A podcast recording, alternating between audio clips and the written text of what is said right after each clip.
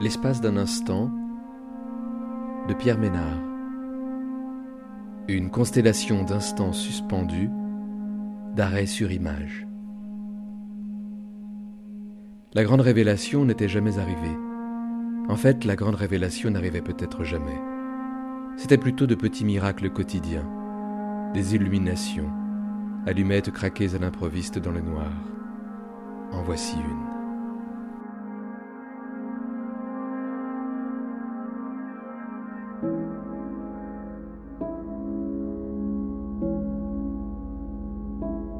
Tallinn, Estonie, 8h27. Dans la nuit, chez lui, les lumières de la ville se reflètent sur la vitre de la fenêtre de son appartement. Un grand vide, un vide immense. Il regarde la ville en contre-plongée dans la nuit. Rien n'est visible au premier coup d'œil. Le visible est à l'air libre. L'invisible le traverse et le travaille à son insu comme un reflet du monde dans un œil brillant. Chaque chose devient un miroir de toutes les autres. Comment dire ce que l'image vivante nous fait éprouver? Comment dire ce que l'image vivante nous fait éprouver? Par cet afflux de sensations, elle nous laisse entrer dans un espace d'agnosie sensitive, un effacement brutal nous laissant interdits, sans voix, avec une envie de pleurer qui nous prend sans crier gare et tout ce que l'on fait, que l'on voit, nous semble insipide, inutile, vide impossible à remplir, à combler. Une page blanche sur laquelle il est tout d'abord impossible d'écrire. Dans l'attente, impossible de lire dans son regard la plus infime information sur ce qu'il perçoit. Regardant dans le reflet, il entre en contact tout en gardant un abri pour le regard car la lumière de la vérité est insoutenable.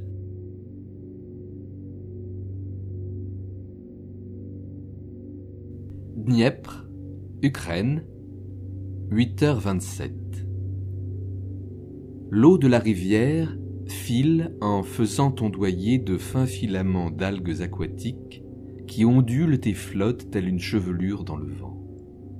Une présence naturelle envahissante abandonner toute forme de résistance et se laisser couler dans un autre temps. L'altération du monde est la dimension la plus frappante, car nous y perdons nos repères ordinaires. Un point de fuite se dessine sans cesse et nous entraîne hors de nous-mêmes. Nous atteignons un état de conscience proche du rêve éveillé, du sommeil. Notre conscience devient comme ces flaques d'eau cette rivière qui coule doucement, une goutte y tombe, et les cercles concentriques s'élargissent à l'infini. Des profondeurs insoupçonnées s'y manifestent. La tranquillité est brouillée, mais vient s'y révéler un ailleurs qui se met à vibrer. Tout un monde d'associations mentales, de sensations paradoxales se déploie comme inconsciemment.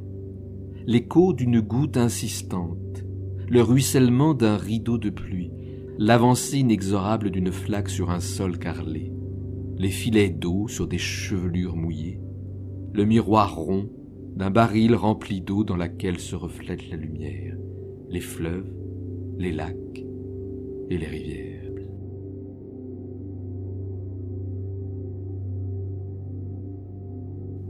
Assouan, Égypte, 7h27. Un petit garçon devant la grille de son école. Il voudrait être dehors, aller jouer avec ses amis. Il répète plusieurs fois les mots, les fait vibrer à l'intérieur, résonner dans la pièce. Je voudrais sortir, je voudrais retrouver mes amis et jouer avec eux. Il s'ennuie à l'école. Il se sent prisonnier. Et ce n'est pas les couleurs de son t-shirt, ce n'est pas la façon dont il sourit pour donner bonne figure, ce n'est pas le short qu'il porte, ce ne sont pas ses joues rondes et son œil brillant comme un petit matin, et son œil brillant comme au petit matin lorsqu'il se réveille, ce n'est pas cette tendresse, ce n'est pas cette main que sa mère passe dans ses cheveux, c'est plutôt tout ce qu'il cache, ce qu'il ne veut pas montrer, tout ce qu'il n'a pas le droit de montrer, tout ce qui a été retranché par avance de son apparaître et du monde tel qu'il va, tel qu'il doit aller. et le monde avance, tandis que lui, il reste là, à l'école, derrière la grille, sans pouvoir se révolter. Il demeure à côté.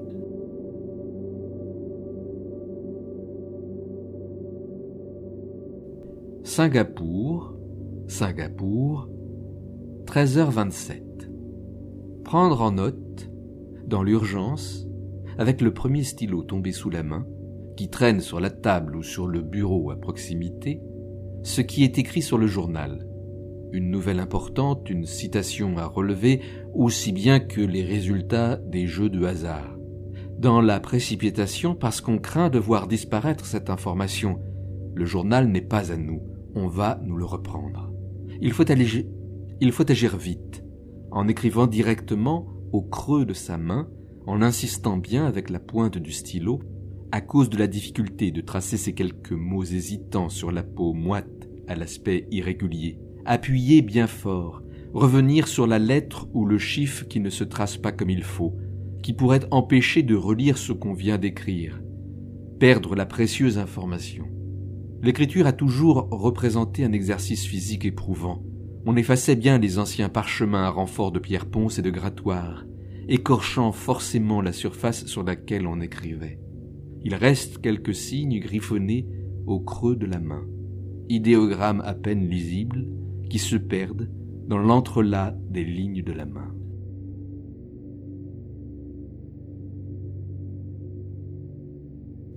Bangkok, Thaïlande, 12h27 dans une chambre d'hôtel près de l'aéroport, entre deux avions. Les voyageurs errent dans les couloirs, se retrouvent pour boire un verre au bar, ou tentent de dormir un peu, de récupérer de leurs heures de vol. Rencontrée au bar, il lui propose de la rejoindre dans sa chambre. Elle pourrait être sa fille. Elle attend sa mère qui doit venir la chercher. Il veut juste discuter avec elle. Elle lui demande tu te sens seul T'es-tu déjà senti seul Il répond Même quand je suis avec des gens. Mais seul dans quel sens?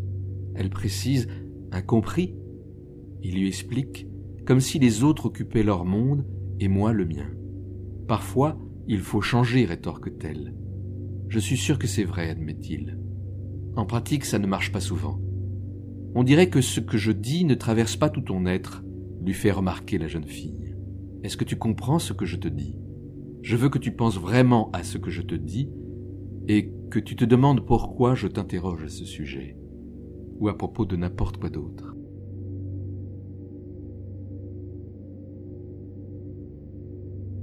Vienne, Autriche, 7h27.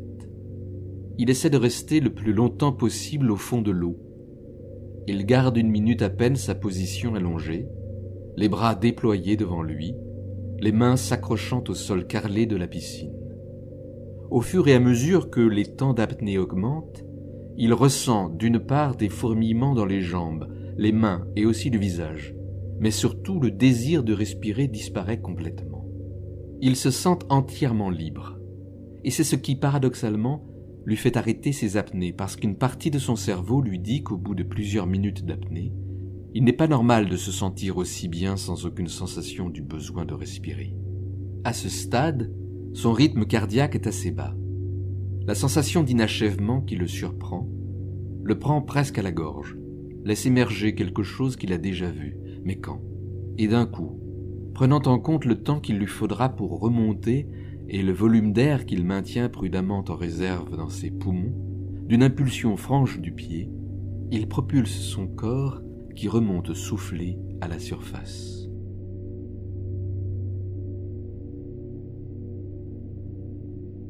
Rotterdam, Pays-Bas, 7h27. Parking, de nuit, des bruits de pas. Un moteur de voiture en train de se garer au loin une portière qu'on claque, son écho diffracté, répercuté dans tout l'espace. L'acoustique particulière du lieu. Il faut prendre le ticket pour entrer, trouver sa place pour garer sa voiture. Des pneus crissent dans un virage, deux hommes dans l'escalier extérieur du parking, Sur un balcon en béton, un promontoire au-dessus des voitures garées à l'extérieur. Que peuvent-ils voir à cette heure matinale, dans cette pénombre hésitante Ils ne se connaissent pas, ils se croisent à cet endroit incongru, se saluent. Ils ont le temps, ils discutent un moment contre toute attente. Le lieu n'incite pas à ces échanges habituellement, à ce genre de rencontres. La lumière au néon au-dessus de leur tête, leurs ombres projetées, tout vibre d'impatience. Le monde retient son souffle. Une cantate de Bach se fait entendre. Les premières mesures. La hauteur du plafond interroge. Les deux hommes se demandent à quoi pouvait servir Bach avant l'invention des parkings souterrains. La fin est comme le commencement, ouverte, instable. Le temps de rêver beaucoup sur le jour d'après. L'espace d'un instant de Pierre Ménard.